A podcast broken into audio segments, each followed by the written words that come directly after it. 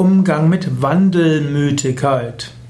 Wandelmütigkeit ist so etwas ähnliches wie Wankelmütigkeit. Eigentlich ist das Wort Wankelmütigkeit häufiger als Wandelmütigkeit.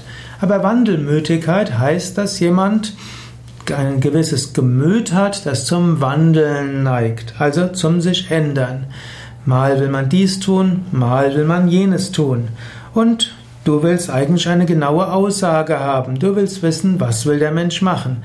Aber mal sagt sein Gemüt, er will das tun, dann wandelt er wieder sein Gemüt und will etwas ganz anderes tun. Du weißt jetzt nicht, wie gehst du damit um. Ein Tipp wäre, du kannst versuchen, dem anderen Mensch eine gewisse Sicherheit zu verleihen. Du könntest selbst stabiler und fester sein.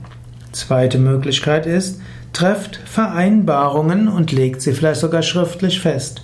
Wenn der andere am nächsten Tag sagt, ach, ich will doch des anderen, kann man sagen, wir haben schon eine Vereinbarung getroffen und wir haben aufgrund dieser Vereinbarungen die ersten Schritte schon gemacht.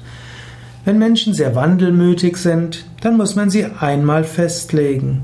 Eventuell wird man vorher mit ihnen ausmachen, dass man eins, zwei, drei Tage noch wartet und danach eine Entscheidung trifft. Und dann liegt es an dir, auf der Einhaltung dieser Entscheidung zu bestehen.